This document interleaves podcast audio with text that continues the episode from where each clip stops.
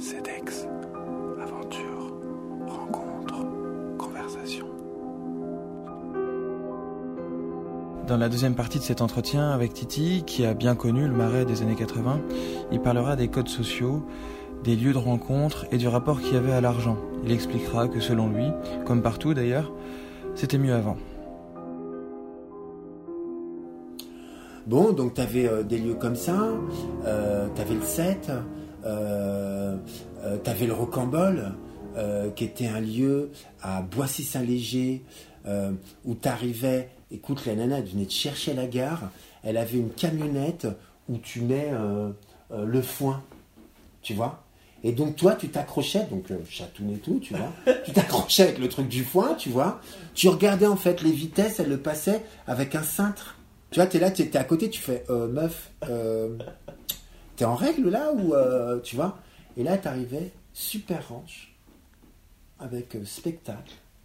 Euh, à l'époque, on faisait beaucoup de, de bouffe, de choses. C'est-à-dire que on pensait aux gens qui n'avaient pas la possibilité ni de se nourrir, ni de pouvoir se soigner. Donc voilà, on mettait tout à leur disposition. C'est pour ça que je te dis, dans les années 80, il y a eu vraiment des clans, des gens qui étaient là pour aider, mais ils en parlaient très peu, à part David Girard, qui lui était euh, le summum euh, et qui a fait énormément pour les milieux gays. Au jour d'aujourd'hui, euh, si tu as des associations, si tu as des bars et lesbiennes, si tu as des choses comme ça, c'est grâce à lui. Mais lui, il voulait faire vraiment un village. Le David Gérard dont parle Titi est un personnage controversé. Après l'entretien, je me suis renseigné sur ce gars qui est passé de tapin au bois de Vincennes au début des années 80 à roi du marais au début des années 90. Il se trouve que Citizen Gay, comme il aimait qu'on l'appelle, n'était pas si ouvert à la prévention que ce dont Titi se souvient. Il interdisait même l'entrée de ses saunas à des militants d'ACT UP en réponse aux critiques dont il était l'objet. Parce que pour lui, le sida ne faisait pas plus de morts que les accidents de la route, il n'y avait pas lieu de s'inquiéter, ni d'inquiéter sa clientèle.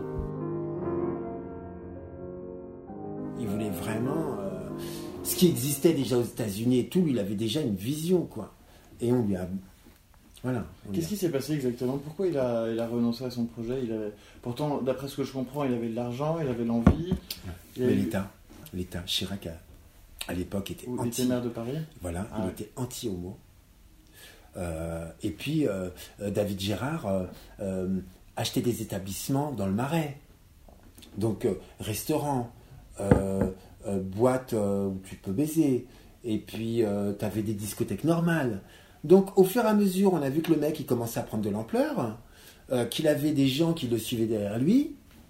Clac, on lui a mis des bâtons dans les roues. Et puis, en plus de ça, bon, lui a découvert qu'il était séropo. Donc, euh, voilà. Il est décédé aujourd'hui?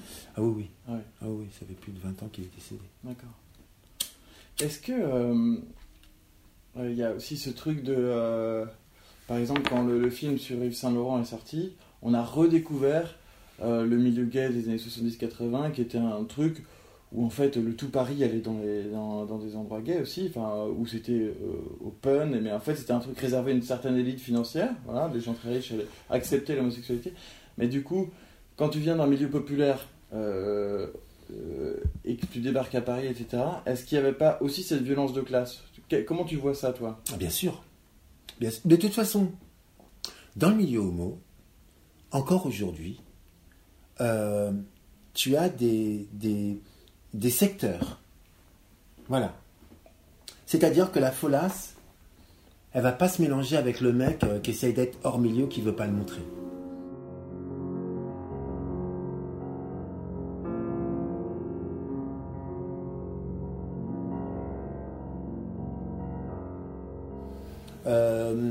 À l'époque, tu avais beaucoup de, euh, de gens qui avaient euh, d'une de la thune, ou bien un pouvoir artistique, et qui s'en montraient. Donc, si tu préfères, euh, moi j'étais un mec de cité, euh, quand je suis arrivé, j'avais pas les moyens, ni de me payer des fringues, ni euh, machin, mais je savais que j'avais une gueule, donc, euh, et, que je, et que je dansais. Donc j'en ai joué au maximum. Mais euh, moi j'ai connu des gens Et puis, euh, bon, euh, on me présentait les patrons de boîte, on me présentait. Donc, ça a été très facile pour moi. J'étais tout de suite cocooné, quoi. Mais il y a des gens que j'ai connus qui ont même fait la pute et qui n'ont rien eu au retour. hein. On les a considérés comme des putes. Voilà. Donc solidarité homosexuelle à, à deux vitesses, quoi. C'est-à-dire, À deux vitesses, même trois vitesses. ouais. Même trois vitesses. Et puis, il euh, euh, il y a des gens, euh, s'ils peuvent te squeezer, ils te squeeze, quoi. Ils te, ils, ils te mettent plus bas que terre, quoi. Tu vois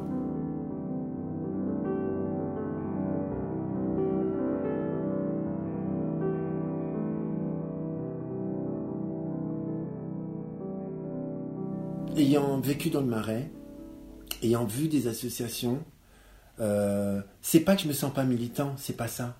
C'est que je, je vois pas ma place. Voilà. Je vois pas ma place dans le futur parce que jour d'aujourd'hui, euh, tu as une génération qui est complètement euh, euh, sexuellement parlant, ils ont plus de code. Ils ont plus de barrières. Mais à tous les niveaux. Moi, il faut quand même savoir une chose. Au jeu d'aujourd'hui, sur des sites, je suis sollicité par des petits jeunes qui me disent T'inquiète pas, je suis sous prep. Bah, mon gars, t'es sous prep, bah, tu le gardes ton prep. On va pas baiser ensemble pour autant, tu vois. Sans capote, c'est hors de question. Moi, je suis resté 8 ans avec un mec, il a mis des capotes. Tu peux expliquer un peu ce que c'est la PrEP parce que tout le monde ne connaît pas. mais- Alors, euh, euh, le PrEP, euh, c'est euh, pouvoir baiser sans capote. En fait, le mec se protège. Toi, tu n'es pas forcément protégé. Et en plus de ça, qui me dit que toi, à la base, tu n'es pas séropo Euh,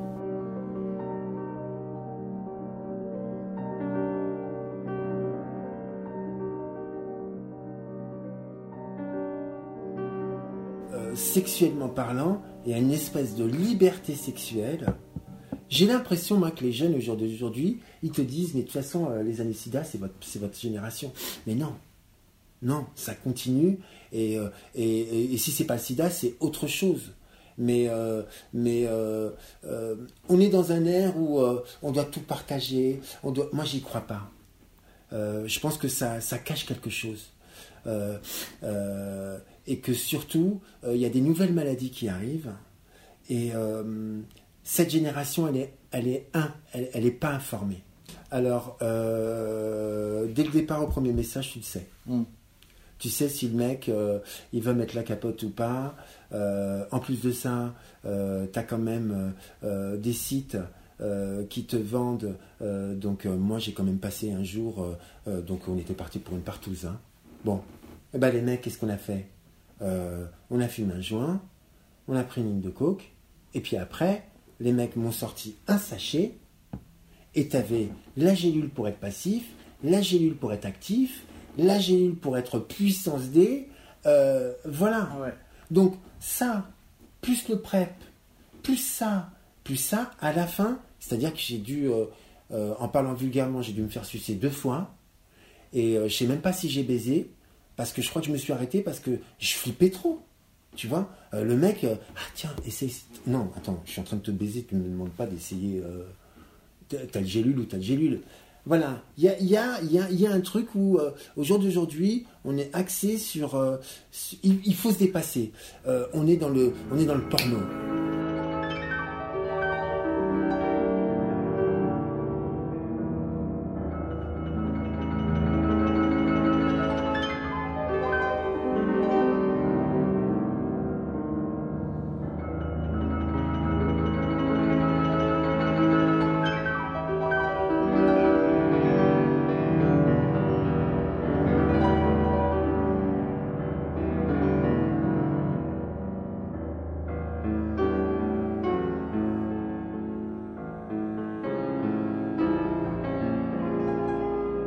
Alors maintenant, euh, les lieux de rencontre, ben, euh, l'exemple type, euh, c'est Vincennes, tu vois, où on a mis l'espace naturiste à l'espace gay. Maintenant, tu as quand même des familles, hein, ou bien les gens qui baladent les chiens, tu vois, qui passent et qui regardent.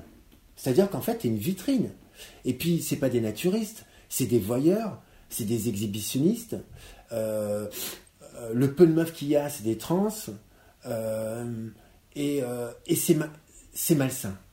Moi, je trouve ça malsain. En plus, je trouve ça d'autant plus malsain, c'est que euh, euh, dans cette allée euh, à, à Vincennes, il y a quand même des mômes qui jouent au cerf-volant et qui peuvent voir. Donc moi, c'est juste ça qui me... Voilà, Tu, et tu préférais quand c'était euh, peu moins plus caché. Plus caché. bien sûr, Mm. un peu plus caché. Mm. On avait nos endroits, Mm. on savait où aller. Maintenant, tu vas à l'espace naturiste, bon ben, euh, tu regardes par terre, tu as tout l'historique. Nous, quand on va baiser à Vincennes et tout, on a un petit sac, on est organisé, on a Mm. des serviettes, on est, on est organisé parce qu'on n'a pas envie que ça se sache, tu vois. Au jeu d'aujourd'hui, bon, bah, les gens, ils s'en foutent, quoi. Vas-y, je te mets la capote, euh, t'as le joint, euh, t'as la coke, t'as tout l'historique. Ah ouais. C'est un. Voilà. D'un côté, on a banni les codes, on a tellement banni les codes que cette génération, ils ont plus de repères. Et euh, malheureusement, euh, moi je suis allé rue d'Avron euh, dans un espèce de truc associatif. voilà, bon, j'avais vu le drapeau gay, je me suis dit, Mm. tiens, je vais rentrer. Je rentre. Bon, ben, moi j'ai rien vu d'informa- d'in- d'information. Par contre, il y avait des folasses. Voilà, c'était peut-être des gens de banlieue qui avaient envie d'exister, donc le temps d'une heure ou deux, bon ben voilà, ils sont là. Mais il n'y a pas de prévention, il n'y a pas d'information, il n'y a pas d'échange. On est là pour dire tiens, quand est-ce qu'on baise ensemble? Mais on n'est pas là pour dire pourquoi tu es là? Et toi, par rapport à ta famille, comment tu le vis? Moi, à mon époque, c'est ça qu'on posait. Et quand je sentais que quelqu'un était machin, je disais ben, si tu veux, tu peux venir dormir chez moi, ma mère, elle va pas te prendre la tête. Ouais. Et t'es le bienvenu. Et tu peux, euh, si tu veux venir avec une perruque et des talons, welcome. Solidarité. Mais complètement. CEDEX.